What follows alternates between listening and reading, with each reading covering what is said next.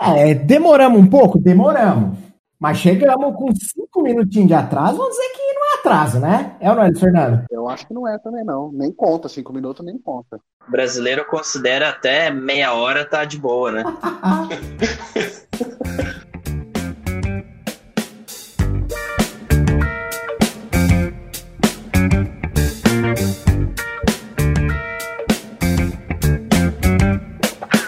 Vamos começar começando, né? Então, 7 e 7, horário de Brasília, estamos aqui firme na luta igual filhos da pátria, raiz. E é isso, mais um. Nunca fui popular. Toda vez que eu começo a ler o nome do programa, eu penso em. Não faz sentido, Luiz Fernando. Por quê? Por quê? Não sei, não tem nada a ver. Cara, não Teria faz. que Teria que ser MFS pra não faz sentido, né? Você mandou outro. No, no outro programa você falou que era nota fiscal paulista. Nota fiscal paulista, né? Mas não é? Com certeza, com certeza. Bom, primeiro, antes de mais nada, pra começar, eu quero agradecer demais a essas duas figuras. Otis e Magenta, mano, ô, sério, de verdade, obrigado. Muito, muito, muito obrigado mesmo por vocês terem vindo. Se gastado o tempo precioso de vocês pra vir falar, pra ouvir, ouvir a gente falar groselha e falar coisa que importa. Então, mano, obrigado, velho, velho. Os obrigados somos Valeu demais, nós. que é isso. Os obrigados somos todos nossos. Tamo juntasso. Vamos juntados, valeu mesmo. Bom, eu vou fazer uma breve apresentação dos nossos convidados aqui e deixa eu ver se do, lado direito, do meu lado direito, supostamente, nosso amigo Tiago Almeida Barreto, ou Watts, né? Parece que ele tem 34 anos. Que sou eu. Nasceu entre. Nasceu não. Tá sempre entre Campinas e São Paulo. É ilustrador full-time, diretor de, e diretor de criação da Ilustração. Exato. E as redes sociais dele estão nesse quadrinho maravilhoso ali, ó. Então, cês- só, só vocês darem uma olhada ali. Segue nós. Segue que é grátis segue. ainda. Segue, segue, segue que vale a pena. E tem um detalhe importantíssimo aqui. Ele é daltônico, bicho. Isso vai isso, isso é uma curiosidade. Isso é um ponto, hein? Como, como que é ser, assim, um, um ilustrador daltônico? Rapidamente, só pra entender. Rapidamente. Ser ilustrador daltônico é escolher as cores pelo gosto que eu sinto delas na minha boca. Sensacional. É, é meio sinestésico o negócio. É, tem que ser. Hum, Que gostinho de melancia, eu acho que eu vou usar essa. É, hum, acho que esse verde é azeitona. Vamos nele. Beleza. Aqui do outro lado, nosso amigo Magenta King, também conhecido como Rodrigo Ciola Sousson. Acertei? Exatamente. Primeira vez que acerto o meu nome inteiro, porque ó, é difícil, meu. Porque eu já recebi de carta que, de endereço que daí o nome é meu é Solane, Sovane, tudo. Menos. Tá ligado? O meu é Zanforlin, vem qualquer coisa que você pode imaginar, menos Zanforlin. Beleza, mora em São Paulo. Bom, Magenta que é ilustrador e quadrinista. A rede social dele tá aqui do lado, do lado dele, né? Por favor, façam o mesmo, sigam ele. que Vocês, galera, vocês não vão se arrepender. Esses caras são fera demais, velho. E algum detalhe adicional é que ele já foi pro Japão. Porra, isso é um achievement, viu, bicho? Eu também acho. Isso é. Tá legal, ó, eu. Foi, foi, foram duas, duas vezes que eu fui e, meu. Ah, tô louco pra voltar nessa parada, viu? Tá, tá difícil, mas. Quanto a, a cultura volta. japonesa, sei lá, é, é representativa pra você? Cara, ele é- 150%. Total. Tipo, dentro do meu, do meu trampo é, é inteiro, assim, cara. Tipo, tudo que eu faço tem muita referência de lá. Então, tá lá, tá no sangue, tá no sangue. Além dessa, dessas duas personalidades hoje aí que vão dar uma aula pra gente sobre várias coisas, tem eu e o Luiz Fernando que estamos aqui com uma premissa básica, que é, o Luiz Fernando, falar pouco, mas falar bosta, né? É o que a gente faz de melhor, inclusive. Você tá bem, Eu- Luiz eu-? Eu, tô ótimo, eu tô ótimo. Nossa, tô super ansioso por essa conversa, cara. Tá, a gente tem aqui personalidades, mano. É, bicho, eu tô nervoso também. Não vou mentir que eu tô nervoso, não, velho. Eu não vou mentir pra vocês, não. Mas, é, para começar essa parada, vamos lá. Mais uma vez, fazer um Vai. breve. Fazer dois breves disclaimers. O primeiro é que esse é o nosso segundo episódio é, de um especial de RPG que a gente tá, tá fazendo aqui pro Nunca Foi Popular. Nesse segundo episódio, o nosso objetivo é tentar explicar as pessoas que vão ouvir esse programa como se contar uma história. Como se contar uma história, para que seja uma história legal, uma história interessante. E foi por isso que a gente resolveu trazer esses dois caras que têm uma puta experiência, que trabalham com, de certa forma, e de, de direta e indiretamente com essa com esse lance do storytelling e a gente quer muito escutar todas as paradas que esses caras têm pra falar sobre isso. Bora, é isso. Além de escutar os caras, a gente vai ter muita pergunta, né? De Ah! leigo, assim, pra fazer, né? Então. Falando em pergunta de leigo e falando em escutar os caras, que foi o que me remeteu aqui, vale a pena que eu falei dos caras, que os caras é ilustrador, a pessoa é diretor de arte, pá, mas eu esqueci de uma, uma atribuição importantíssima. Os caras são podcaster, rapaz. É outro patamar. Faz pouco tempo foi somos. Velho, honestamente, eu, eu não conhecia o trabalho que a gente tava falando agora há pouco, não conhecia o trabalho de vocês. O Branco quem apresentou, eu comecei a escutar, eu, o, o Branco também começou a escutar. E, velho, a gente curtiu um absurdo o Tellers, que é o podcast deles. Tá no Spotify, né? É fácil de achar. Tá no Spotify, tá em todo, todas as plataformas de podcast, Google Podcasts, Apple Podcast, sei lá, tem, nem sei todas, porque você dá upload lá ele já joga em tudo, então Show, show. Não, enfim, e cara, mano, a gente começou a ouvir.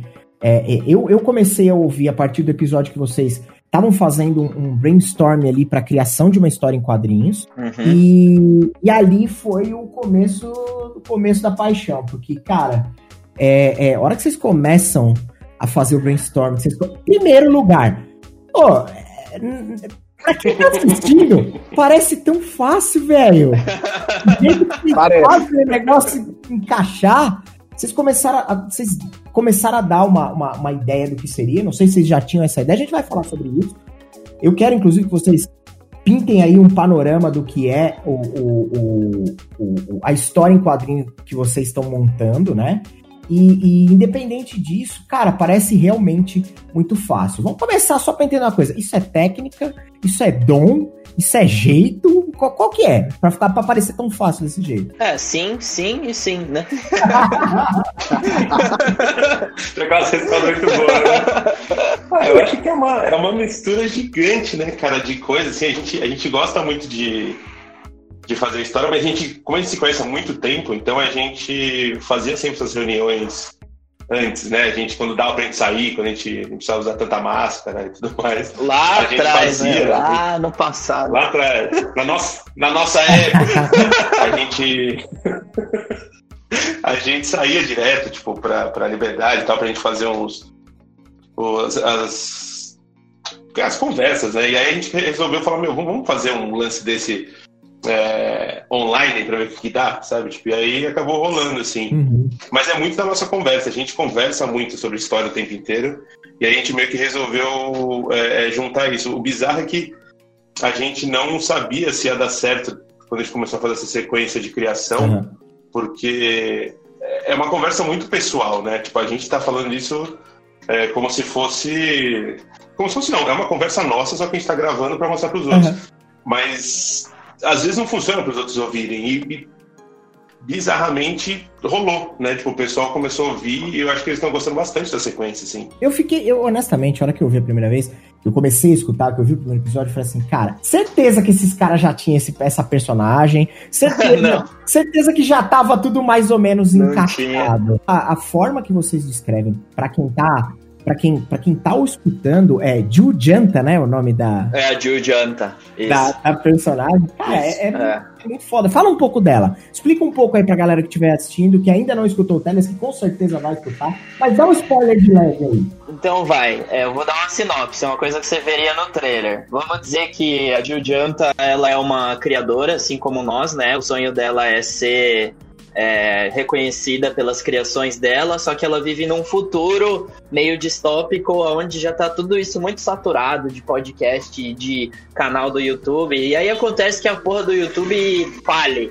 YouTube faliu. Certo. E aí tem essa empresa, essa empresa enorme, essa Amazon, essa, sei lá, essa Evil Corp, nesse mundo em que ela vive, que cria uma, um aparato que consegue gravar o que você sonha e transforma numa mídia que você pode postar. Então surge uma revolução de entretenimento onde as pessoas conseguem dividir com o mundo inteiro as imagens e os sonhos dela, delas através de vídeos. Aham. E a Julianta, ela vai atrás do. é, ela fica famosa porque ela sonha umas coisas totalmente incríveis, assim, né? Então. E é numa realidade onde as pessoas sonham umas coisas meio bosta. Tipo, ah, essa noite eu sonhei que eu tava indo comprar um celular novo, sabe? Aham, Essa aham. noite, essa noite eu sonhei que a, a fila do banco tava pequena, sabe? Então, Então, basi- basicamente, entre trivialidades das pessoas convencionais, você tem a Jill Janta com sonhos incríveis. exato. Ela tem. é, o, o protagonista sempre tem um sonho que ele vai atrás, né? É uma coisa importante. Ele tem que ser motivado, ele tem que ter uma coisa que ele busca, né? Não, não é Aham. que ele tem, não é que ele tem, mas tipo, é um- uma coisa que protagonistas têm em comum. Ele busca algo. A Jujanta, ela busca é, saber o que, que ela faz muito bem. O que, que vai. é, é, o que, que vai transformar ela numa pessoa, é, numa criadora bem sucedida. Ela não faz nada bem até então, né? Porque não deu Aham. certo em nada, né? Aham. Então, até nessa cena inicial da, da história, ela tá sonhando, né? E aí ela tá sonhando com essa criatura com cabeça de telefone.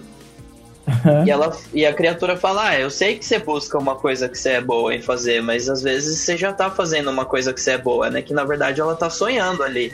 Então a Aham. gente já vai entregando aos poucos essa, esse lance, é, ess- essas características da personagem, né? A gente tá entendendo tudo ainda, a história não tá pronta, Claro. a gente tá en- entendendo ainda a personagem, né?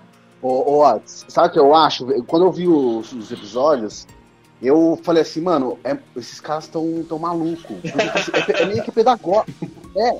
Sabe por quê? A gente, eu e o Diego e o Branco, a gente tinha conversado por dia sobre o Diego pegar e editar. Editar ao vivo e ensinar, tá ligado? Porque é, é meio que um processo de. é um- é- tem gente, tem gente que quer assistir isso, é um processo meio que pedagógico. O que vocês estão fazendo lá é meio que mostrar o processo cru, tá ligado? De como que É, como se faz um. Como se cria uma história. Por É. exemplo, vocês vão tendo, fazendo aquele Sim. brainstorm bem louco e, e- e vão chegando a conclusões e a história vai, vai- já vai montando na cabeça de quem tá assistindo, tá ligado? isso, Por isso. exemplo, É, por, por exemplo, eu via, o- eu via os desenhos de vocês e assisti o podcast e falava, mano, eu tenho certeza que esses caras já estão imaginando um sonho. Como eles vão desenhar o sonho dessa mina, tá ligado? Sim, sim. Mas Sim. mas- esse processo de brainstorming que vocês estão fazendo ali, dá pra gente classificar ele como. Aquilo lá é o quê? Vocês estão criando. Porque você já falou aí, já deu. é, já meio que caracterizou a personagem principal, né? Você já tá meio que criando, construindo ela, dando um objetivo e tudo mais. Mas o que, que é aquele brainstorm ali? Aquilo lá vocês estão criando meio uma storyline já? Vocês já meio que definiram que vai ter. Vai ter um, um mundo que o, o YouTube, como você falou, o YouTube faliu, daí tem essa outra empresa, só que daí ela, ela fica cega, ela compra um negócio que quebra. Isso, isso já é meio que a construção do storyline. Quando você vai é, é, escolhendo o. Primeiro a gente falou sobre o ambiente, né? Onde se Ah. passa a história, né? Uhum. A gente entendeu qual que era o mundo, né? É uma distopia, é uma utopia, né? Uhum. É, a gente depois a gente começou a entender a personagem, né?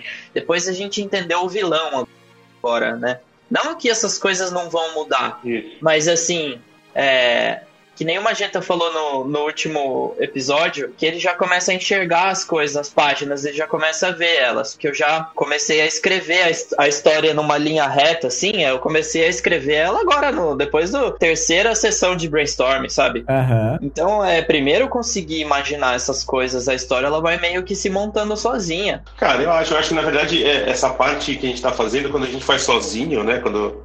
Que na verdade é, a- é a- é a- é o mais comum, assim, entre a gente, né? Porque a gente não criou muito, muito quadrinho junto, a gente conversa muito sobre isso, mas normalmente a gente faz nossos quadrinhos sozinhos. Então, é, essa parte é a parte que a gente faz meio naquela piração, assim, de ficar sentado, olhando, pegando referência tal. Só que aí você já tá construindo o que você quer colocar. Então, assim, a gente já tá pensando em, em para onde ela vai, o que, o que, que ela vai decidir no meio disso para conseguir aquilo que ela, que ela quer. E se você for. A gente tá o quê? No terceiro ou no quarto episódio? Eu não lembro agora. Acho que é- Da criação, acho que é o quarto, né? a gente fez. É o quarto. Isso, é o quarto. É o quarto, porque o primeiro era aquele rascunhão que eu fiz, é, foi isso. Isso. Então a gente tá no quarto, no quarto a gente conseguiu chegar no. definir tipo, os personagens bem, a gente tem uma noção bem legal do, do ambiente, mas a gente não tem uma noção fechada de quantas páginas vão ter, de.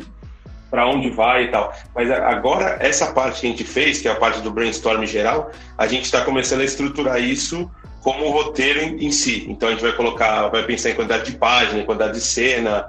É, como a gente desenha, a gente, a gente vai é, roteirizar isso com um desenho. Né? Então a gente vai começar já a criar as cenas para ter ideia do que, que, vai acontecer e depois a gente fecha direito. Mas esse brainstorm com certeza é a, é a parte que a gente faz e a gente perde mais tempo, na real, né? É.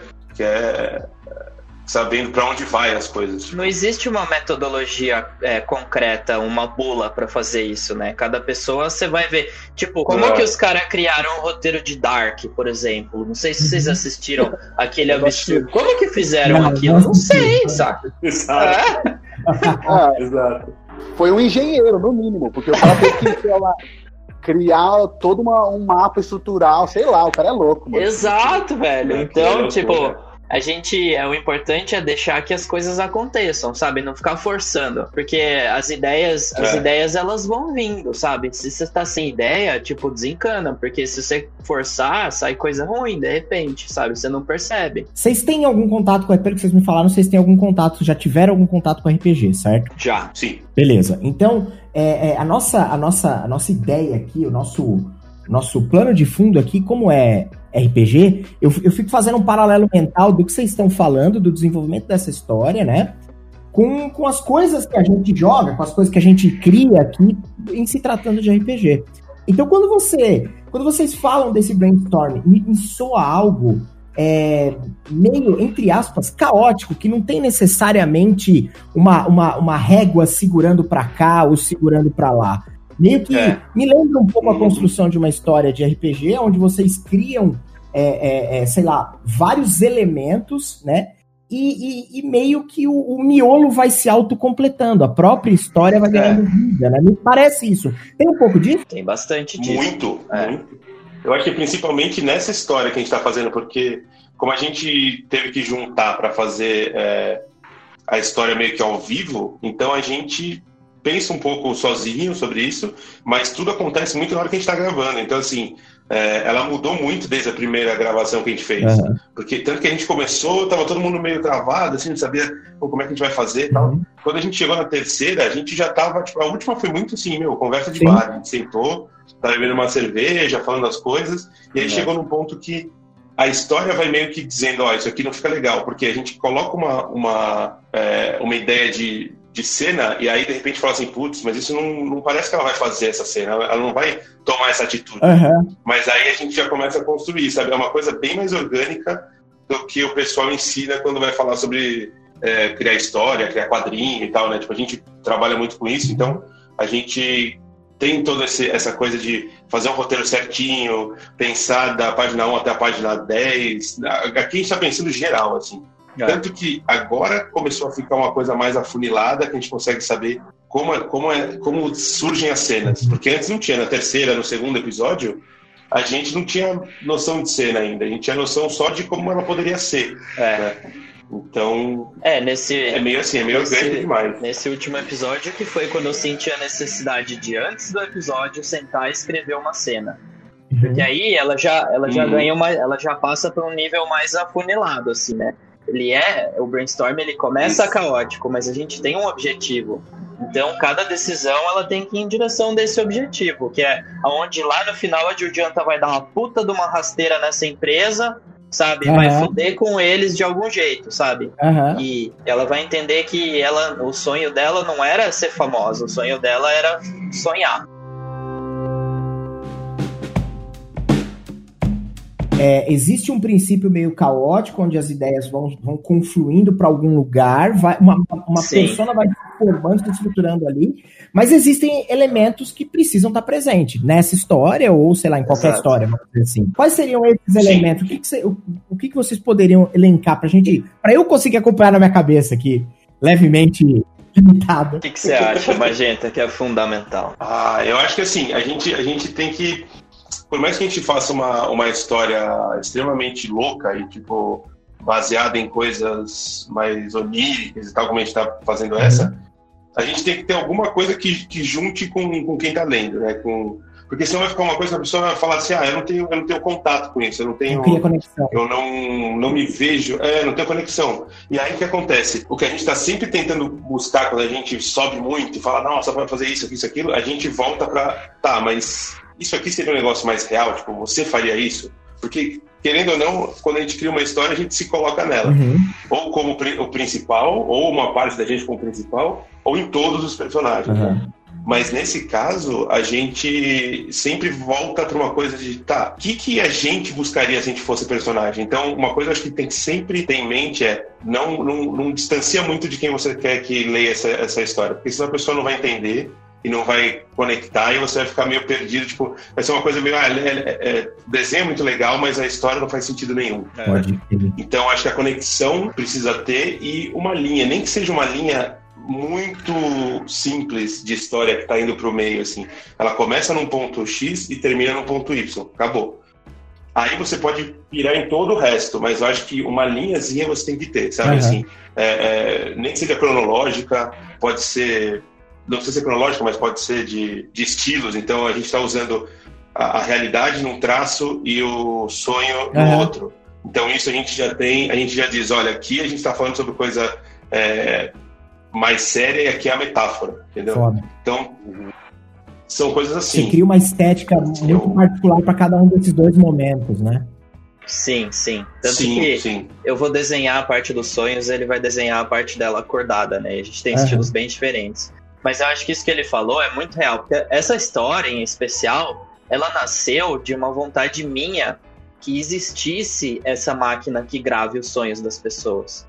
Então, a partir Certo. desse negócio que eu sei que tem um monte de gente que quer isso, se não todo mundo, tipo, que vontade você tem de assistir de novo um sonho que você teve? Todo mundo tem um Sim. sonho da infância que lembra perfeitamente. Tipo, eu tenho vários que eu queria. Imagina eu poder espetar um pendrive e assistir de novo essas paradas, sabe? Imagina Nossa. eu poder postar, Sim. cortando a parte das putaria que tem no sonho. Você postar. Então, seria Ou não, né? fantástico. Porque aí você Ou também, não, é. faz mó grana. É, tem É. X, X vídeos sonhados. Tem o X-Dreaming, né? X Dreams. Ai, caralho. E aí, tipo. é, então, essa, essa vontade minha que tinha de existir esse aparato, ele já aproxima essa história das pessoas, né? Então a gente coloca uma personagem ali, a gente encontra um objetivo para essa personagem, e aí a história ela vai andando, sabe? Então, Uhum. é, e, e assim, o, o criador da história, ele sempre acaba criando uma história que ele gostaria de ler também, né? E como eu imagino que somos super consumidores de quadrinhos e séries e filmes e a gente tem um, o nosso gosto, tipo, pode até nem sempre ser igual e tudo mais, mas a gente tem um, um senso crítico, assim, né? Então é importante esse senso crítico também ser bem afinadinho, né? Lu, o que, que você ia falar? Você- eu te interrompi uma vez, você ia falar alguma coisa, o que, que era? Sobre esses elementos essenciais, o, o Oz já tinha falado mais ou menos que a partir do momento que você dá uma, um direcionamento, um objetivo para personagem, já é meio que um guia, né? Daí você vai construindo as histórias meio que meio que objetivando chegar nesse, nesse objetivo da personagem. Aí, por É. exemplo, tem, tem a questão do conflito também, né? A, a Jujanta, nesse, Sim. nessa história aí, ela tem, ela tem o vilão. É, mas o, o, o Magenta falou uma coisa sobre roteiro uma hora. Por exemplo, eu tenho meio confuso na Hum. minha cabeça. O roteiro, pra mim, é uma coisa mais administrativa, que é como você falou, você define o número de páginas, a mídia em que isso vai ser, a mídia disso, entendeu? Aí você fala, determina Uhum. quantas cenas vão ter, quais são os personagens principais e secundários. E eu confundo muito, eu confundo, é, é, ema- emaranhado na minha cabeça. É, O roteiro com o enredo. Qual que é a diferença dessas duas coisas, tá ligado? Então, é, o, o enredo é, ele é uma coisa um pouco menos detalhada, né? Assim, é, você tem tem gente que usa pro- os dois os dois termos para a mesma coisa, mas o que eu entendo mais por enredo e, e roteiro, somente quadrinho, é o enredo seria uma coisa um pouco mais geral. A gente conta a história inteira, só que a gente não divide quantidade de página, quantidade de quadro, pensando em quadrinho, né? Aham. O roteiro já é aquela coisa assim, no quadro, na página 5, tem seis quadros, e quadro 1 um acontece isso, isso, isso, e tem esse texto, esse texto, esse texto. Então é uma coisa mais para eu conseguir entender para onde eu vou, né? É, é, porque normalmente o roteiro vem do roteirista para o desenhista. É bem. Não é, não é difícil, né? Tem muito, como a gente faz quadrinho né, escrevendo e desenhando, mas na indústria americana, principalmente, você tem o roteirista pro, quadri, é, pro desenhista. E aí é meio que realmente um guia. É uma coisa assim, olha, eu quero que nessa cena tenha um cara pulando e nesse outro quadro ele já caiu e bateu no cara. Uhum. Quando você faz sozinho isso, você não pensa muito nesse roteiro. Tem gente que gosta de fazer, né? Eu trabalho com um monte de gente diferente fazendo quadrinho, e cada um tem um jeito específico, assim. Eu não gosto de escrever o roteiro certinho, porque para mim é como desenhar duas vezes, porque eu vou ficar perdendo muito tempo pensando e tentando colocar em palavras o que eu vou fazer. e aí eu falo, meu, é só desenhar, eu vou sentar e desenhar isso aí. Uhum. Então, às vezes eu faço o roteiro que é assim, né? Tipo, é uma página e falo assim, ah, nessa página acontece isso, isso e isso. Acabou. Aí eu decido se tem 20 quadros, se tem dois, entendeu? Mas o roteiro é mais isso, ele é mais detalhado. Claro que depende da mídia, ele muda muito. Exato. Se você vai fazer um roteiro para quadrinho, né? Ele tem uma coisa de. A cena tá, tem que ser muito detalhada e tal. Quando você vai pro, pro cinema, ela é uma coisa extremamente técnica de tipo, a pessoa fez isso, a pessoa olhou e a pessoa falou. Só que enquadramento, tá, essas coisas, está muito fora, na mão do diretor e tal. Então. É, envolve também o, o som, a luz, né? Tipo, o enredo é a história. E aí o Sim. roteiro, o roteiro, ele vai fazer essa história possível pra mídia que ela for acontecer. Mídias definem possíveis histórias? A, a mídia limita o, o- Lógico, claro, obviamente, é, é, o videogame te permite contar a história de um jeito, o RPG te permite contar a história de outro, o cinema de outro. Uhum. Assim, lógico que elas têm as suas diferenças entre si. Mas dá pra você olhar e falar, cara, não, isso aqui não tem como contar em. Em, em- em um quadrinho, por exemplo. Sei lá, tirando as obviedades, né? Do, ah, tipo, isso aqui envolve um som, não dá pra você botar um som no quadrinho, claro. Tirando É, isso. sim. A mídia ela não define a história, ela define o jeito que ela vai ser contada, né? Entendi. Então, assim, É, você é. pode contar uma história, sei lá, com sinal de fumaça, saca? Aham. Então, você vai adaptar a história para aquela mídia. Você vai enriquecer a história. Tipo, se for, se a gente for contar uma história é, pelo podcast, que até já teve isso, que a gente contou a lenda urbana do fanfarrão lá, eu peguei e- e- efeito de chuva, de trovão, e uma coisa que não teria numa história em quadrinhos, porque eu só tenho o artifício do som. Eu não Só. tenho a imagem, eu não tenho o Uhum. cheiro, eu não tenho nada, só o som.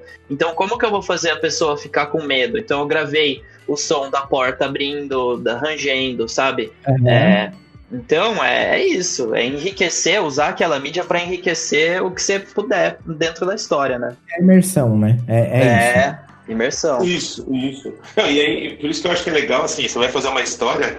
é, direto quando eu dou aula de quadrinho, eu falo para os caras, eu falo assim, você tem que saber qual é a sua mídia desde o começo, porque se você fizer uma história, depois pensar na mídia, é, e digo assim, fazer história, produzir página, ou produzir ilustração, ou filmar. Se você falar, ah, tá, mas, é, sei lá, eu filmei pensando em cinema, mas ela era pra, pra internet, você, você vai ter que adaptar. E aí, depende do que você fez, não, não fica tão bom. Então, eu acho que se você souber a sua mídia antes, você começa a criar e você começa a usar o máximo que essa mídia pode dar. Tipo, Isso. tem o, o, é o, o diretor do Drive, ele fez um seriado, tem, sei lá, tem oito, nove episódios, mas ele tem duas horas cada episódio, o episódio tem 30 minutos. Aham. E aí, quando ele falou com o pessoal da Amazon, ele falou: O que você quer fazer? Eu falei, eu quero fazer um filme muito longo. Então, assim, quando ele fez o, o, o seriado, ele não pensou em, em a pessoa ver na sequência. Você pode ver como você quiser aquele Caralho, seriado. Você pode começar do 1. Isso é. É, e cada vez que você termina ele, se você vê em outra sequência, é A outra é história. totalmente Tipo, diferente, você- né? O jeito que você, que você absorve isso, né? Nicholas Winding Refn. Isso. Exatamente. Esse cara é sensacional, assim. Ele é foda. Ele é muito bom já no- em, em mídias normais, né? Quando ele fez o Drive, tipo, a narrativa dele lá é absurda. assim, E é absurda. daltônico. Mas você pega... Isso. Por isso que as cores dele são sensacionais, assim. É, nossa, é surreal. Vamos, Malu! Então você vê, ele... ele pensou exatamente isso. Ele soube o que ele queria fazer com a mídia. Ele falou, quero mexer na mídia de uma forma, de forma diferente. Cara, Então, Sim. vale muito a pena, sabe? a Netflix tem um filme interativo. Vocês lembram que há um tempo atrás eles lançaram um filme interativo? Onde você vai escolhendo. Meio que vai escolhendo o que, a- as atrizes É, do o. Bandersnatch. Esse mesmo. É o nome inglês. Isso, isso. Vai ter mais, vai Nossa, ter mais. Muito da hora. É, existe uma forma de RPG é, com livro, assim, né? Tipo, ah, se você quer pisar no pé do ogro, vá pra página tal. Eu lembro, eu joguei isso aí. Livro-jogo chama. É, é isso é da hora, hein, É mano? Eu ia, eu ia citar esse exemplo, inclusive, na hora que você termina, vocês terminaram de falar, e falar, porra, no RPG tem o livro-jogo. Você para na página 10 e aí você decide. Ah, você quer pisar no pé do ogro? Página 11. Você É. quer correr do ogro? Página 22. E aí você vai. Sim. Da hora. É, eu curto Isso é muito legal, cara. Da hora Isso- demais. É, porque isso, isso é pensar a mídia de outra forma, cara. É. Isso eu acho muito legal, porque é, é como os caras que fazem quadrinho é, online e eles fazem animação em cada quadro, como se fosse é, várias animaçõezinhas rolando, Aham. sabe? É. Porque você expande aquilo para um negócio que você pode fazer muito mais, sabe? É verdade. Então, nossa, eu acho muito legal. É. Trabalhar assim é muito legal. É mesmo. Pega a mídia, torce, ele tira, tira subverte ela ali, né, cara? Você tira outra coisa do que, que nunca Exato. pensou, sei lá. Exato. É, é, total. É, e não só a mídia, você tem que saber quem que é seu público também, né? Eu, por exemplo, eu acabei de terminar de terminar a minha primeira história em quadrinhos, né? Que é vasto. Todo mundo vai em breve ter acesso a isso. E aí eu Por mandei, favor. Eu mandei para um dos maiores professores, mestres que eu tive na minha vida, que é o Octávio Cariello, e eu mandei para ele, para ele me dar, eu falei, me critica, sabe? Me dá um feedback. Aham. E ele falou assim: Otis, se você fez esse livro para ser um best-seller, você falhou miseravelmente, assim. aí, aí ele aí ele falou: se você fez uma história que ela é para ser para um público alternativo, não necessariamente um público leitor de quadrinho de super-herói, que é uma história pessoal, que é uma, uma, uma reflexão gráfica de uma vivência sua, então, meu, sucesso total, porque é isso que ela é. Aí eu falei, pô, ainda bem que eu, tipo, não mirei num best-seller. Aí, e, e como é que foi ouvir isso? Qual era a sua expectativa? Cara, eu, eu recebi vários elogios dele, o que foi sensacional. Ele falou que ele ficou 15 minutos olhando pra capa, então, tipo, só isso já. Já valeu. Ele é, um, é uma pessoa muito crítica, mas ele também é muito incentivador, né? Ele não é só aquela pessoa que te dá um soco e sai fora. É, ele, ele passa a flecha no mel e ele atira uma flecha docinha em você. Mas assim. Mas assim, foi fantástico, porque em cima do feedback dele, agora eu tô fazendo uma edição final da história, mudei algumas coisas, co- conversei muito com o Magenta também, que Uhum. foram as duas opiniões mais importantes pra mim, né? Foram deles dois. Aham. Então, realmente, eu não, eu não mandei pra ele esperando purpurina, sabe? Eu falei, Aham. eu falei, manda, manda a real. E assim, o resultado do feedback dele foi excelente, porque é a minha primeira história, né? Tudo bem que eu fiquei anos e anos É. e anos, incontáveis anos fazendo ela, mas eu preciso ouvir, né? Eu ouvi Claro. de uma pessoa que não é bom, sabe? E eu ouvi de. Teve, teve gente que chorou quando leu, tá ligado? Então. Caralho. É, não adianta você achar que você vai agradar todo mundo, né? Tipo, porra, nem, nem Jesus, tá ligado? Não, com certeza. Você pontuou muito bem aí. Você precisa, pra qualquer coisa, né? Seja por mais, por mais, sei lá, artístico, por mais. pela maior quantidade de arte que você possa colocar em alguma coisa, ainda assim, a partir do momento que se torna, um, que você tem um conceito fechado no final, um, um produto ou alguma coisa do tipo, você precisa entender realmente pra quem que você quer ofertar isso, pra quem que você quer Exato. apresentar isso, né? Não que Exato. você não, não queira vender, mas que você queira mostrar pra alguém que né, tem que ter esse mesmo. É, precisa estar tá, tá, tá num, num certo patamar de coerência, né? Senão Exato. rola uma frustração, né? É, se, um, se eu entregar a minha história em quadrinhos na mão do fã de quadrinho de herói aí, ele vai jogar fora no meio e falar, tira essa É. moça daqui da minha frente. Exato, exatamente, com certeza. O pessoal do chat quer ouvir vocês falarem de Jornada do Herói. Que- onde que se encaixa? Boa. É, que, que- onde isso se encaixa? Isso daí, eh, o Jornada do Herói é um tipo de enredo, entendeu? E tem outro cara perguntando aqui, que é o Hanks, falando assim: dá, dá para fazer uma história fora disso, fora da Jornada do Herói? Exi- tem exemplo disso? Porque a gente ouve falar muito, Oh. né, canal? Porque, sei lá, vou Ah. falar exe- exemplos clássicos. Star Wars é baseado na Jornada do Herói, Senhor dos Anéis, o Harry Potter, o Matrix, Uhum. entendeu? Então, muita coisa boa foi feita. Aproveitar que Essa- estamos com, com professores aqui, né, Luiz Fernando? Vamos ter uma aula, né? Estamos aqui. Os caras já tá aí mesmo? Bora! Vai que vai, Magenta. Eu acho que assim, acho que Jornada do Herói é uma coisa muito boa para estruturar uma ideia, estruturar uma história. É, ela funciona muito bem. É, o único problema é que, como toda, toda regra, né, assim, toda formulazinha que a gente cria, ela acaba sendo usada tanto que chega uma hora que você meio que parece estar vendo sempre a mesma coisa, dependendo de quem está fazendo. Né? Então, eu acho que é uma coisa legal para se trabalhar, mas tem formas diversas assim. Né? O, o que vai importar sempre é toda história precisa de ação. E eu não digo ação de pessoas correndo e nada, mas é assim: você tem que ter alguma coisa que faça a história mover. Você tem que ter é, conflitos, tem que ter um personagem que ele está tranquilo e aí é, ele entra num conflito e ele precisa resolver isso de alguma forma, ou ele não vai resolver, mas é, ele tem que, ele não pode estar tá, é, parado, né? Então, assim, se a gente for ver o, as histórias do estúdio Ghibli, né, tipo, eles já são totalmente diferentes. Eles não têm muito essa ideia de jornada do herói. Ele tem uma coisa que é legal que é sempre, é, eles sempre sobem e descem, sobem e descem. Então, o personagem está num, num, num, patamar muito abaixo e ele quer alguma coisa que está em cima. Então ele vai subir. Então a, a, história inteira é isso: ele subindo, subindo, subindo, que ele precisa pegar alguma coisa lá em cima, aí ele cai de novo. Então o lance dele é com, com um, subidas e descidas, subidas e descidas. É, é, tem formas diversas, né? Você vê, tem um filme antigo chamado Memento, que traduziram aqui para Amnésia. E ele, e ele é, é muito Nolan, legal né? esse filme, porque se você pega. Isso, é do Nolan, e meu, o cara, o cara é muito bom na construção, porque é aquela coisa, ele, a ideia pode ser super simples, mas se você contar ela de um jeito diferente, você ganhou muito ponto. Então ele fez exatamente isso. Se você pega um filme no corte é, cronológico, ele é um filme meio ruim, assim, ele é um filme que você fala, nossa, tipo, já vi 200 iguais, sabe? Só que quando você pega a ideia que ele, que ele foi costurando aquilo de trás para frente e com cenas no, no, no na cronologia normal no meio, você fala, meu, ele construiu outra coisa.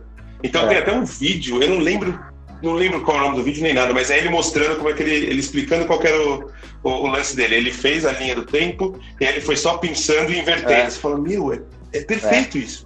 Porque ele tem tudo lá, entendeu? Então, uma coisa que é legal vocês pensarem assim, vai, eu vou criar uma história. Eu quero começar de uma fórmula para ser mais rápido, beleza, pega, sei lá, Jornada do Herói. E aí depois pega ela, quando você tiver ela pronta, e muda tempos dela, é, muda, muda é, conflito, muda jeito que responde. Então isso vai fazer você ter uma história muito mais rica e diferente, sabe? Você não precisa começar da coisa mais louca, tipo, ah, não, eu vou pensar uma ideia totalmente diferente. Não, começa do, do linear e aí você vai transformando ele, sabe? Isso é uma coisa que ajuda demais. Assim, Acho que eu tenho uma metáfora boa para isso. Vai lá, vai lá, vai lá, vai lá, manda lá. A jornada do herói, ela é a Pringles sabor original. Você sempre vai, sempre vai ter a Pringles sabor original. Ela uhum. é gostosa. Às vezes uhum. você quer comer a Pringles sabor original, mas às vezes você vai chegar lá e na prateleira vai ter uma Pringles sabor picles adocicado, saca? Certo. E você vai querer também, e ela vai ser boa, saca? Uhum. Que é o Estúdio Ghibli. Que o Estúdio Ghibli ele vai contra a jornada do herói. É. A jornada do herói é um caminho seguro, você pode ir nele. Você pode pegar aquilo e mudar todos os componentes e fazer uma história. Vai ficar legal. Uhum. Mas, pô, acho que. Sim. Eu acho que pode ter uns componentes, pode ter um mentor, pode ter um incidente interessante, pode ter um encontro com a deusa, pode ter várias coisas Sim. da jornada do herói. Mas você pode quebrar ela. Você pode fazer é, coisas que vão é. justamente contra a jornada do herói. Fazer a jornada do herói ao contrário, saca? Nada uhum. impede. Mas assim, é. todo o meu respeito pra jornada do herói, é porque, pô, quantas aventuras maravilhosas a gente já viveu Sim. graças à jornada do herói, né? Uhum. Sim. Ah, e é uma coisa que assim, não, não tem. O lance todo é, é que é, é uma fórmula que ela é muito boa e ela funciona. Se ela não fosse boa, não, claro. o pessoal não usava, entendeu? Mas é uma coisa que é legal, é legal a gente entender que, tipo, todas as fórmulas que vão sendo criadas por aí, chega uma hora que você começa a perceber que ela se repete, porque quem começou essa fórmula estava pensando em uma coisa diferente. Aí chega uma hora que todo mundo fala, pô, isso aqui funciona, então vamos fazer todo mundo. Aí chega uma hora que vira uhum. carne de vaca, aí você fala, meu, já não parece tão novo, sabe? Você fala, ah, parece com tal episódio. Você fala, então, mas é uma coisa que, que eu acho que vale a pena a gente perceber que criar essas fórmulas ajuda muito na hora de produzir uma história. Porque o lance de criar uma história é muito difícil. Você começa a, a, a colocar detalhes, detalhes e pensar em coisas que não está levando para lugar nenhum. Às vezes você fica perdendo horas pensando em, nossa, mas o mundo desse personagem é X. Só que isso não vai mudar nada para ele, sendo que ele não vai passar por essa parte, ele vai, sabe? Então, quando você foca bastante em dizer o que, que, o, o que, que ele fez do ponto A para o ponto B para o ponto C, acabou. Aí você pode enfeitar tudo em volta. Eu acho que você tem que sempre lembrar que o, a linha é. tem que ser simples. Você tem que conseguir entregar as coisas, porque história, por mais que seja, você pode viajar na história, mas ela tem que, é, é, para mim, eu, eu, eu, eu, entendo história, quadrinho, livro. Se você não está pensando isso como algo puramente estético, você tem que ter isso como design. Então, o design tem que funcionar. Ele tem que ser bonito, é. mas ele tem que funcionar. Legal. Se ele não, não for entregue, a história não for entregue, a pessoa não entender, você falhou, uhum. entendeu? É, se ela não entender que do ponto A ao ponto B ela é. tem que chegar nisso, você só fez uma coisa bonita, é. mas. Talvez não seja funcional. Isso, isso. É, é. Eu penso muito é, história e, e, livro e quadrinho como, como design. Design é uma coisa que tem que realmente ser bonito. Mas se ela só funcionar, ele também chega no, no, no, no, que precisa. Então, às vezes, a gente tem uns quadrinhos que você fala assim, pô, o desenho é tão bonito, mas a história funciona.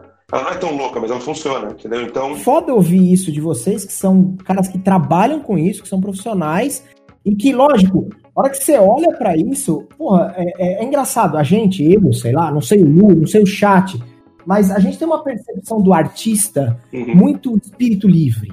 Ele é aquele cara que ele quer botar as ideias e trazer e fazer um negócio super revolucionário, parará, parará, parará. É muito interessante ver vocês colocando isso com pé de realidade, com pé de. Cara, preciso entregar, é. precisa ter um efeito prático, sabe? Precisa. Eu preciso entregar um, resultado com isso. O meu protagonista precisa ir do ponto A ao ponto B porque tem que levar uma mensagem. Seja porque essa mensagem, de repente, é a a, a, o espírito da companhia que você está fazendo uma peça ali, um quadrinho, uma, um, sei lá, um, um cartaz, é, não importa, isso. sabe? Tipo, é um negócio, um negócio impressionante, assim, para mim, né? Para mim que, que não tô acostumado a lidar com, com, com, artistas o dia inteiro, assim, são, são caras que você olha, normalmente você fala assim, você tem, eu uhum. tenho uma ideia muito puta, certeza que os caras têm, têm uma cabeça muito mais é, é, longe desse, desse pragmatismo de puta, tem que entregar, sabe? Tem que cumprir um papel. E, e não, não necessariamente. Lógico que vocês também têm a parte full criação e hoje Sim. eu vou sentar aqui e viajar e isso aqui não tem comprometimento com nada. Nada de, sei lá, de prazo é, de entrega, sim. de cliente, de, de, sei lá, de passar uma mensagem. Mas é legal de ver que também, porra, é, é isso aí, é isso aí. É, é, é preciso fazer o outro lado, é preciso eventualmente é. ser o profissional que vai levar, que vai entregar, que vai. Porra, muito da hora, velho. Nunca tinha pensado. É da hora. Sim. É, porque a gente. A gente está se dispondo a criar uma coisa que as pessoas vão querer consumir, certo? certo. E para as pessoas quererem consumir, a gente tem que é. pensar nas pessoas. Se eu fosse criar uma história para mim, putz, uhum. mano, que ninguém fosse ver, Uhum. Sei lá o que, que ia ser, na real. Não sei se eu parei pra pensar. Só doideira. Só loucura, né? Uhum. ah, só doideira. É que assim, eu acho que tem um lance que, tipo, eu, pra mim mudou muito, é, porque eu, eu sempre fui aquele, aquele, aquela criança, aquele adolescente que lia muito quadrinho e queria desenhar aquilo e tal. E eu ficava criando na minha cabeça um monte uhum. de coisa, mas nunca fazia. E eu só comecei a fazer isso quando eu percebi e conheci pessoas que me disseram, meu, é um trabalho, não é, não é, é, é uma coisa de loucura que a gente faz, a gente, porque quando a gente é criança, a gente tem aquela ideia de, nossa, vai ser maravilhoso, vou ficar sentado desenhando qualquer coisa, desenhando, vender, uhum. vou ganhar milhões de, de, de, de, de dinheiro, sabe? E, na, e, no final, não. No final, você vai sentar e você vai ter que fazer uma página uhum. que você não está afim de fazer, porque você tem que entregar, e assim, sei lá, das 24 páginas de um, de um quadrinho é, americano, sei lá, oito são super legais de desenhar e o resto é só a gente conversando, é, é você não, não, fazer dois quadros iguais para não parecer que você copiou. Então, assim, quando você entende ele mais como um trabalho, como uma coisa que, assim, ela, ela tem uma função, uhum. que ela precisa ser entregue, eu acho que fica mais fácil. Porque você, você se frustra menos. Você fala, ok, tem coisas que eu não tenho muito controle, então eu sei que eu vou chegar aqui resolver da forma mais tranquila, e as outras uhum. eu posso virar, posso fazer o que eu quiser.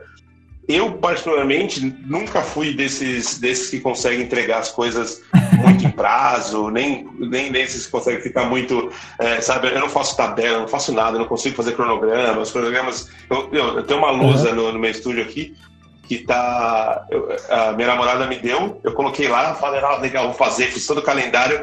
Tá, a última vez que eu coloquei a- alguma coisa nova foi em 2018. E ele tá atrás de mim, quase.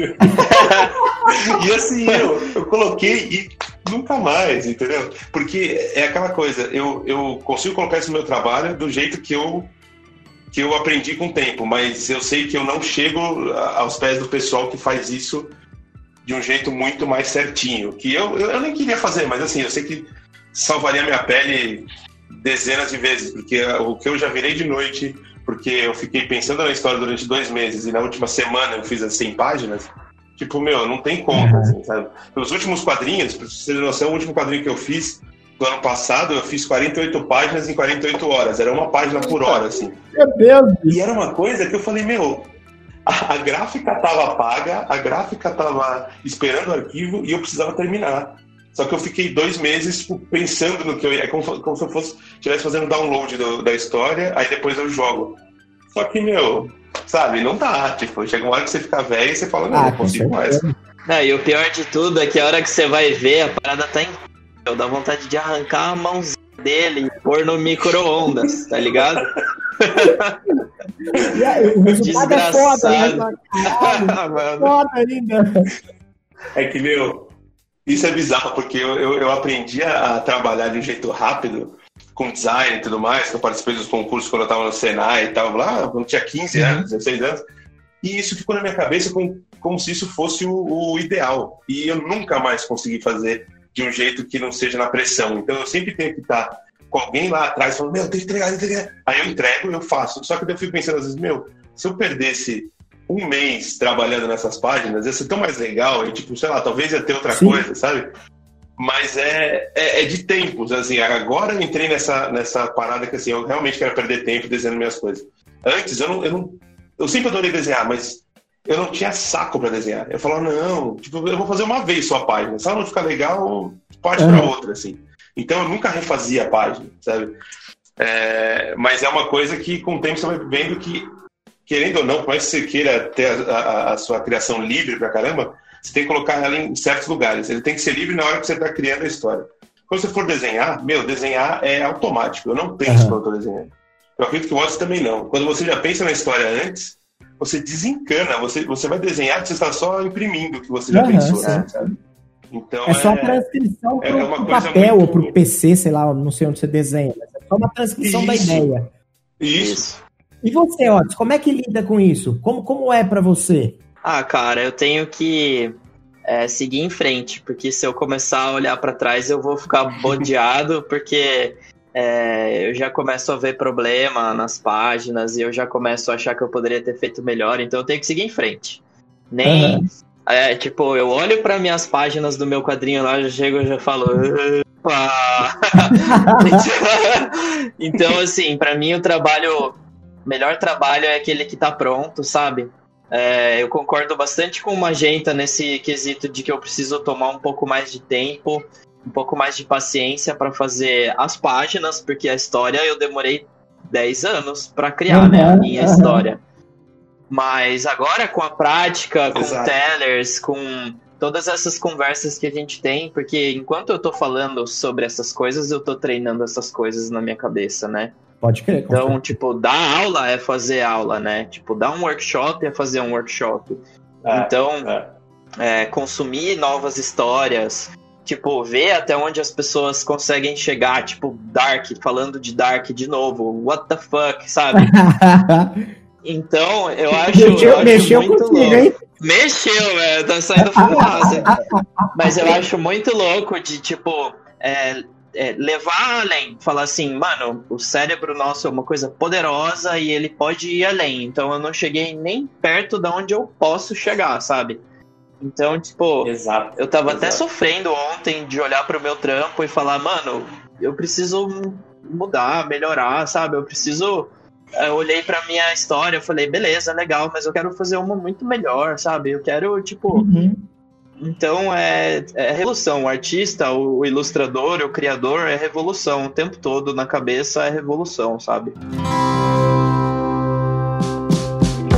Vocês acham que muitas das vezes que esse, esse ciclo, falando aí em Jornada do Herói, acaba se repetindo de uma forma ou de outra? É, será que a, a, a, insistência nessa repetição não leva ao, que as pessoas chamam, sei lá, é, é de clichê? Do, do, que as pessoas chamam em, em, naquela aqueles momentos que todo meio que to, muita gente reclama, muita gente critica, mas meio que se você não coloca um clichê numa história, meio que todo mundo fala, tipo, sei lá, não sei, essa é uma opinião minha, não sei se isso é, se isso é real, mas na minha cabeça é como se, puta, falta alguma coisa. Tem a ver com isso? O clichê bate nisso de alguma forma? Eu não sei se o clichê ele precisa sempre estar relacionado a uma coisa ruim, porque é, o clichê às vezes é uma coisa que a gente quer, né? Tem Sim. uns clichês que, tipo, já deu. Tipo, filme de susto, de jump scare. A pessoa uhum. fechar o espelho do banheiro e ter uma pessoinha atrás dela. tipo, isso já deu. Mas a jornada do herói, ela ainda funciona, né? Por isso que ela ainda uhum. existe. Ainda sim. funciona. Não é sempre que é bom, mas Eu às vezes é bom. o lance do... Sim, sim, sim, sim. É, exato. Eu acho que o lance do clichê, se ele... Pra mim é a mesma coisa que um desenho falar assim, ah, eu, eu desenho rabiscado porque é meu estilo. Só que na verdade você descobre que a pessoa desenha rabiscado porque ela não sabe finalizar direito. para mim, se você. para mim tem dois, dois tipos de coisa. Ou você chega até o topo do que você consegue e você fala, não, beleza, eu cheguei aqui, eu vou usar isso como meu ponto uhum. forte. Ou você escolhe fazer isso daí. Porque assim, eu, eu acredito que para você, você ter um, um nível bom, você tem que saber até onde você pode ir e você desce um pouquinho. Porque você fala assim, beleza, eu controlo aqui. Quando você bate no teto do que você sabe, normalmente você, você erra mais. Você mostra que você não está tão seguro. Mas quando você é, é, escolhe fazer aquilo, o bom é tipo. Aí você, aí você transforma clichê numa coisa legal. Aí você transforma clichê no estilo, entendeu? É, eu acho que o, o, problema é você só conseguir fazer desse jeito. Tipo, ah, eu só consigo escrever história com a jornada do herói. Porque ou você não tenta outras coisas, ou você simplesmente é, é, gosta tanto daquilo que aquilo se tornou uma coisa que você não consegue fugir. Eu, eu, eu falo muito disso de imagem quando eu, eu, eu, dou o exemplo do Wes Anderson. O Wes Anderson, ele, ele tem um lance de todo filme dele tem o mesmo mesma paleta, né? Então, tipo, é uma escolha mas ele tem o lance da. A narrativa dele é sempre simétrica. Então a fotografia das, dos filmes é uhum. é sempre simétrica. Isso é uma coisa que no começo é tipo meio assim, ah, eu sei fazer isso aqui. Só que ele foi transformando isso no ponto forte dele. Então todo mundo sabe que é dele sem você ver o nome dele escrito lá. Entendeu? Tanto que tem vídeos e vídeos na internet que eles falam assim: ah, vamos, vamos transformar esse filme aqui no filme do Wes Anderson. Eles pegaram o X-Men e recortaram o lance para parecer do Wes Anderson. Então, assim, quando você entende o que você quer fazer e você escolhe, aí sim é legal. Sem forçar a barra. Mas se você faz só porque ah, eu só sei fazer é. isso. Porque às vezes eu acho que também é aquela coisa. Eu, eu, eu sou defensor pra caramba da, da ideia de que a, a, o bom criador, assim, ele, ele tá querendo coisa nova. Se eu chego no limite e falo assim, estacionei aqui porque aqui é onde eu gosto de ficar, meu, vai dar 10 anos, você vai falar, você vai ser ultrapassado por, sei lá, por, você vai ter 35, a minha idade, e vai, e vai ter tipo, uns artistas de 12 anos dizendo muito mais que você, porque eles estão pensando Pode lá na ter. frente, entendeu? Você não, você tá lá saudosista com uma coisa de tipo, ah, não, mas aquilo que era legal. Meu, mudou o tempo, vamos, vamos produzir coisas diferentes, sabe? É o famoso complexo de Romero Brito.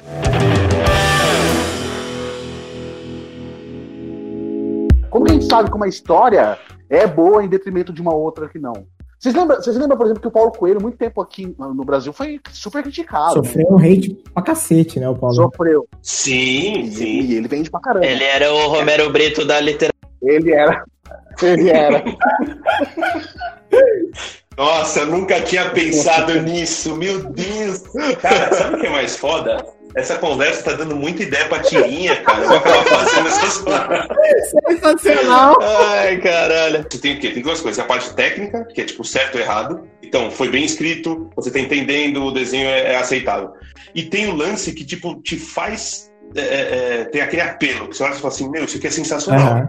É, o Dalton, que é o meu, Dalton cara, ele, ele faz, fez um monte de quadrinho comigo. Uhum. O cara é um escritor e um desenhista sensacional, assim ele é, fala uma coisa que eu acho muito, muito válida, que é assim, às vezes é muito melhor você pegar um quadrinho de alguém que tinha uma, uma ambição absurda, mas ele errou, ele não chegou naquilo, mas a ideia é muito legal, o todo é muito legal, mas você se perde no meio, do que você pegar uma história que ela bate no 5,5, 6, porque é, é, é seguro. O cara que não teve a coragem de, de, de arriscar.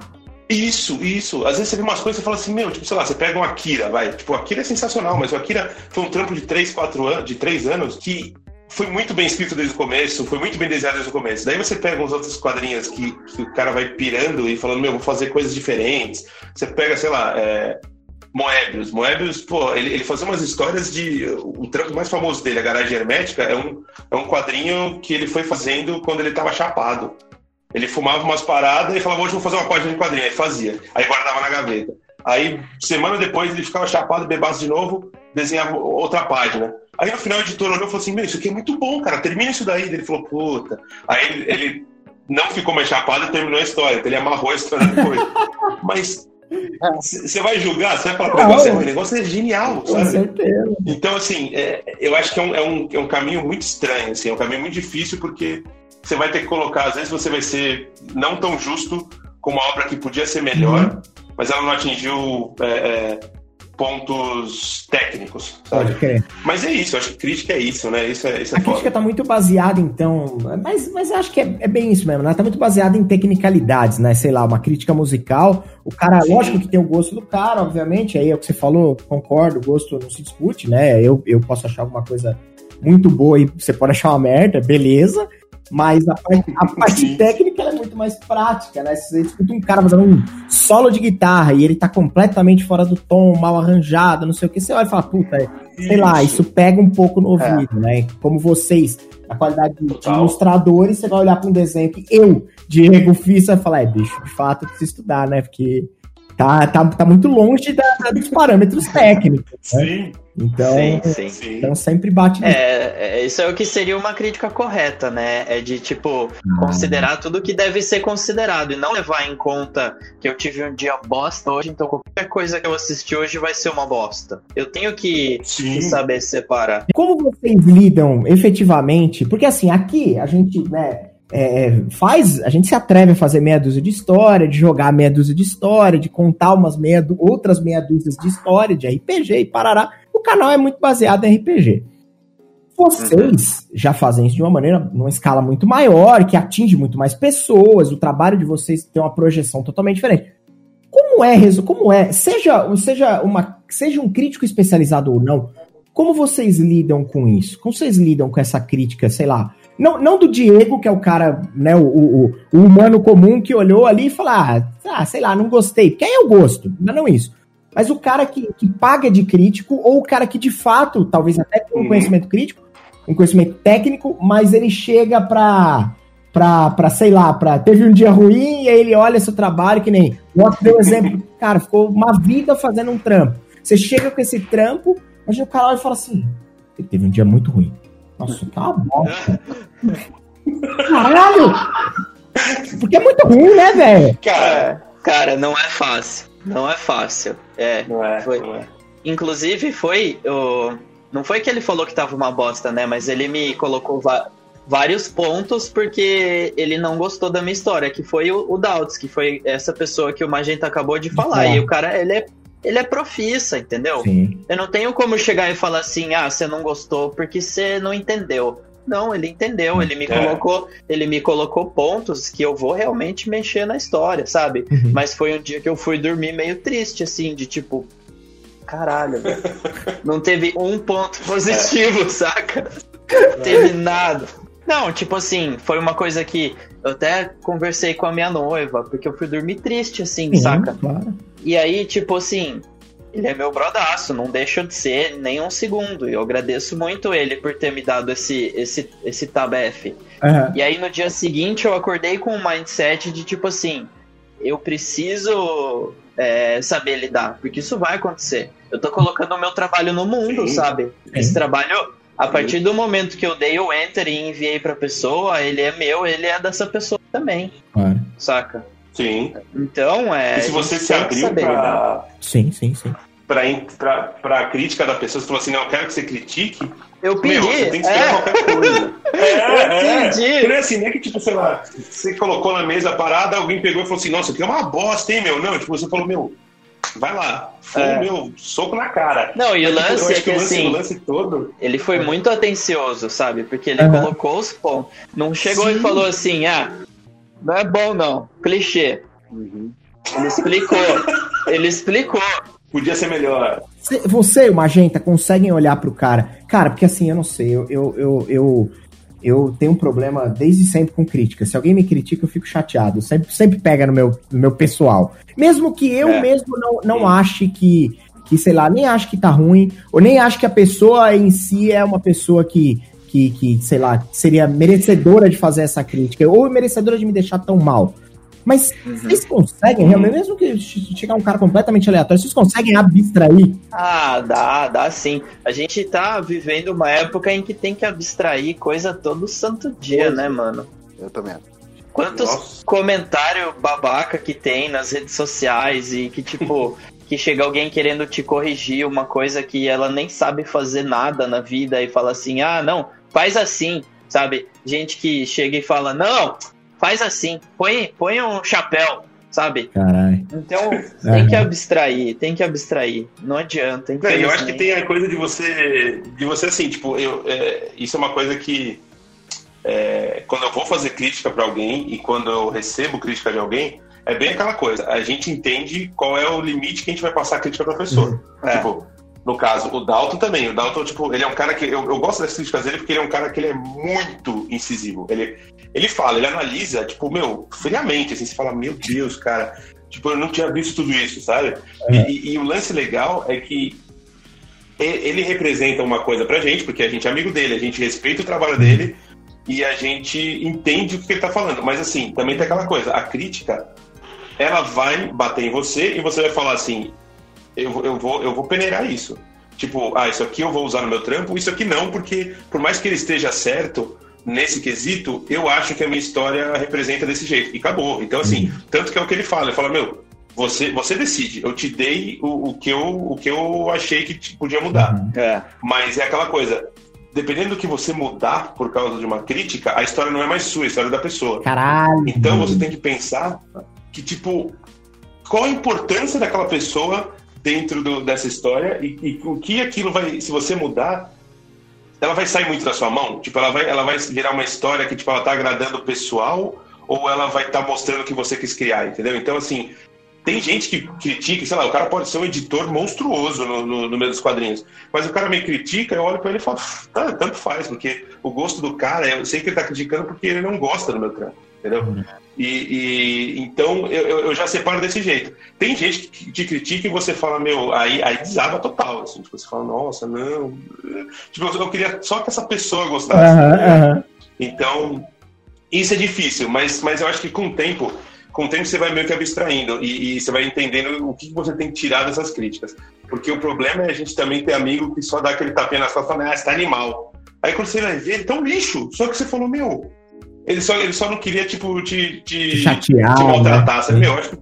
É, sabe? Eu acho que, tipo, amigo tem que falar, tem que. E, e ainda mais quando você pede uma, uma, uma crítica. É muito difícil, eu acho muito difícil criticar o trabalho dos outros, porque você fica muito preso nessa coisa de, tipo. Eu fico pensando muito, eu falo, meu, mas, pô, a história do cara, por que, que eu vou fazer isso? Mas quando você vai nos pontos técnicos, acabou, entendeu? Não é gosto. Sim. É, tipo, onde pode melhorar. Então, acho que é mais isso, assim. Porra, mas do cacete essa, essa premissa que você falou, essa é outra, outra coisa que. É, isso é legal de conversar com pessoas completamente diferentes do seu, do seu dia a dia, porque cê- sua cabeça abre pra lugares É. bizarros, né? E é verdade o que você falou, faz É. todo sentido, cara. Tipo, a- beleza, de fato, ele tá fazendo uma crítica, mas até onde eu vou dar ouvido pra isso, até onde isso sai do, do- da minha autoria e passa a ser algo, sei lá, talvez mais dele até do que meu. A partir do momento que, de repente, dependendo do tipo da Sim. do jeito que ela é incisiva, do jeito que ela pode ser colocada, pode fazer você mudar, sei lá, o cerne de uma história, o cerne de, de sei lá, o, realmente o, o core daquilo, né? E aí isso descontextualiza Exato. Totalmente, né? Despersonaliza, sabe? Exato. Exato. Vamos falar um pouco de heróis e vilões? Qual a, Vamos. a importância deles dentro, da- dentro de uma história, dentro da construção dentro do protagonismo, dentro do antagonismo. Conceitualmente, o que, que é um, o que, que é um vilão, o que, que é um herói? Eu acho que existe muito o exemplo do, do caos e da ordem, né? Uhum. Que é o lance do Batman, né? Onde o Batman é a ordem e o, e o Coringa é o caos. Aham. Na minha, na minha história, a minha história não tem um vilão, né? A história é vasta. Ela conta a história de um jogo de ping-pong entre o caos e a ordem. Então eu Ah. coloco o caos e a ordem como dois personagens. Aham. E assim, você tem a impressão de que o caos é o descoladão, é o da hora, e a ordem é a, a chatice, a certinha, quando na verdade caos e ordem é uma unidade, que é a criação do universo. Cacete. O conceito de vilão e de herói, ele pode, ele pode dar bastante, né? Mas basicamente, herói é alguém que tem um objetivo, mas que esse objetivo pode mudar. Uhum. né? É, o objetivo do herói pode ser, é, sei lá, ser um, o melhor tenista do mundo, mas na verdade depois no final de- da, da, da história ele descobre que ele quer salvar o mundo. E o vilão, ele tem sempre um objetivo muito claro, Aham. que é tipo, sei lá, Fudeu o herói. É, Fudeu poder. Poder o herói. É, poder. Então, eu acho que o, o herói, ele muda. E ele consegue as coisas dele porque ele muda. E o vilão não. O vilão, ele, ele perde porque ele não tem a capacidade de mudar, de, de, de se melhorar, de mudar. E eu acho que essa é a grande diferença. O, o herói, ele começa teimoso, depois ele aprende com os erros dele que o que, que ele precisa fazer para ele vencer. E o vilão, ele é. Ele acha que ele é o pica. E ele não muda por nada, ele não muda por, por ninguém. E aí, no fim das contas, ele se fode. Eu acho que é- essa é a grande diferença. Então prevalece aquela máxima de que sobrevive ou vence não o mais forte nem o mais inteligente, mas o que se adapta melhor às circunstâncias. É, o que evolui, Sim, né? sim. Exato. Exato. Cacete, nunca tinha pensado nisso também. Porra! Cara, e, e é- essa, essa analogia que o Otis falou aí é muito. Pega muito pra mim, porque, por exemplo, eu gosto de um vilão chamado Agent Smith, que é do Matrix. E no, no filme. Ele é, Ele é foda, foda. Só que ele ele. perde justamente porque ele não consegue mudar no final. Ele, ele, ele buga e acabou pra ele. Ele- eh, apesar de no filme, dentro do- da trilogia, ele vai se remodelando e vai. e- Ele vai mudando durante a trilogia. Só que chega um ponto final que ele buga e ele não consegue mais. E o Neo ultrapassa ele e daí acaba tudo a história. Então, Sim. realmente, essa É analogia é isso aí mesmo, cara. O vilão, o vilão chega um momento que ele não. que ele não se desenvolve mais. É porque o, o lance também vai depender muito do- da, da ideia que o. O ideal que o, o herói ele defende. Então, se você tem um ideal X, normalmente o, o vilão vai ser o contrário disso.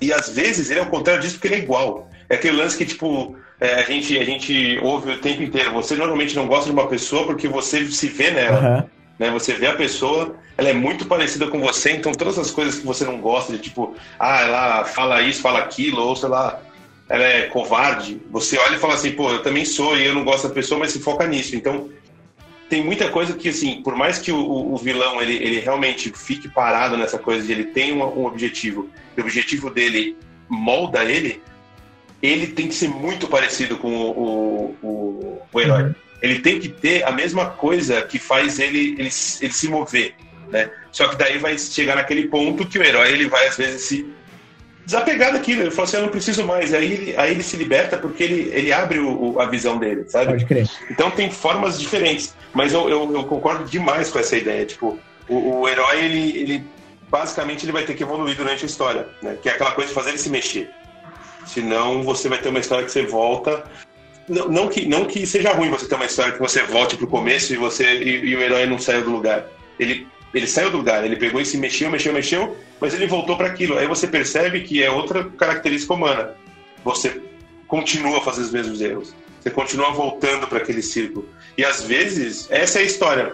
É você é, é, é, tentar mudar e perceber que, na verdade, você tem que voltar para aquilo lá. E, tipo, a sua vida é aquilo É. e acabou, sabe? Então, Real. é, é- é muito louco, é muito louco ver os, os- os jeitos diferentes que dá pra gente colocar isso, assim.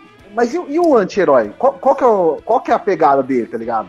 Porque, porque o herói, ele tem umas falhas morais. Ele, ele tem umas falhas morais. E, e o anti-herói é isso também, não é? O anti-herói, ele também tem umas falhas morais. Então o que, que diferencia? Não, o anti-herói, o anti eu acho que é isso. Ele tem que ser. Ele tem, ele tem um pouco menos de, de, de talvez. É, moral, sei lá, moralidade que o, que, o, que o herói teria, que a gente espera que o herói teria, na real, né? Porque eu acho que a gente tá muito mais perto, todo mundo aqui uhum. tá muito mais perto de, de se fosse fazer um, ser um personagem seria um anti-herói do que o um herói. Tipo, a gente, a gente tomaria algumas medidas mais drásticas se a gente tivesse apertado, sabe, tipo, em algum ponto, uhum. do que um herói que a gente espera que não, ele vai.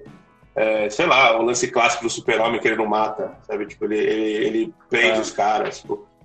É, é, eu, acho que, eu acho que tem isso, assim, você vê, tipo, o, o Justiceiro, principalmente do, do seriado, você tem aquela coisa que meu, ele tem um ponto, ele quer chegar naquilo, e aí ele, ele até passa por gente boa, por, por, pra, por cima de gente boa para chegar no que ele quer. Então eu acho que é essa coisa, ele é um pouco mais extremo do que o herói, assim. Ele iria lugares que ele não talvez Ele não mede tantas, tantas as consequências como um possível herói clássico talvez o faria, sei lá, alguma coisa assim. É. Isso, isso. Ah, e quando a gente com tem... certeza. Mesmo porque é, fala, o objetivo dele é vingança pura, assim, vingança pura. Normalmente é, é. A motivação clássica, né? É. A... Kill Bill. Kill Bill, porra, pode crer. Quando a gente fala de. Vi... E quando a gente fala de vilões que não são necessariamente, sei lá, humanos. Quando você tem a guerra como vilã, quando você tem a, sei lá, a tempestade como, como vilã, sei lá, qual, qual é o rolê dessa situação na, na leitura de você? Tipo, como, como, como tentar fazer isso ficar. É, é, é, como, como criar uma densidade para coisas que. Porque, beleza, um, um personagem um vilão humano, ou um vilão superpoderoso, ou um vilão, sei lá, que, que, que, é muito caracteristicamente parecido com o herói, beleza, é, é mais ou menos, é mais ou menos é, é, é, é seguindo essa linha do que o Magenta falou, é mais ou menos né, é, semelhante. Agora, quando você pega coisas que são meio abstratas demais, como, como tentar usar isso como vilão? É possível? Dá? Tem como? Rola? Ah, não é todo mundo que vai entender, né? Pode crer, é verdade. Cara, eu, eu, eu acho um jeito bom de entender é você ligar, você ligar muito o, o, os personagens em volta nisso. Então, assim, se você quer colocar uma situação como a vilã do, da história, você vai ter que demonstrar isso muito claramente na reação dos personagens no, e, e, e, o que ela tira desses personagens, Pode sabe? Crer. O que ela transforma os personagens. Como que a gente cria ganchos e, e dar esse movimento para a história. E o que, que vocês podem falar pra gente sobre clímax, tá ligado? Eu acho que plot twist é muito bom para construir clímax, né? Então você uhum. pensa é. a, co a coisa mais impossível de acontecer, ou uma direção que ninguém tá olhando ali naquele momento, o que é muito arriscado, porque às vezes é uma coisa que tá todo mundo esperando, mas Isso. fala assim, mano, o que, que ninguém tá esperando eu fazer agora? Como mestre do RPG, aonde, pra onde que tá todo mundo olhando? Teve aquele dragão lá é. no começo da história que todo mundo esqueceu desse filho da puta. Você pode colocar um dragão no começo e ninguém vai é. lembrar dele daqui, daqui três sessões e aí você põe ele no final, sabe? Ah, então é um, é um gancho que você é. tá colocando, é um nozinho que você tá colocando no começo da história que você vai amarrar ele no final, sabe? Então eu acho que o plot twist ele ajuda bastante na criação do clima, saca? É, e eu acho que é, juntando nisso é você, é você induzir sempre errado o, o na maioria das vezes o, o os personagens na história. Ah. É, você, é, você tá mostrando que, meu, meu, vai acontecer isso aqui. Tipo, de filme de terror que você pega e fala assim, meu, certeza que vai sair um cara de lá, tá ligado? Aí de repente é. passa. Só que quando passou, você já tipo desencanou. Quando você desencanou, pum, é. Claro, tem que ser coerente, né? Você não pode só. O que vocês têm que tentar não, não colocar nas histórias, que é uma coisa que é muito tentador de colocar, é tipo assim, meu, fudeu, não tem como resolver essa história, joga um Deus Ex Machina ah, aí, tipo, meu, ah, apareceu, ah, de repente desceu do céu uma parada e os caras se salvaram. Não, meu, tem que ser alguma não, coisa é. funcional, é. entendeu? E ela tem que ser construída aos poucos. Por isso que é legal, claro, eu acho difícil você, você pensar em tudo antes numa partida de RPG, né? Porque ela é muito orgânica, ela vai, você vai criando... É com os personagens. Mas se você conseguir separar algumas coisas, tipo, meu, pode ter isso aqui, ó.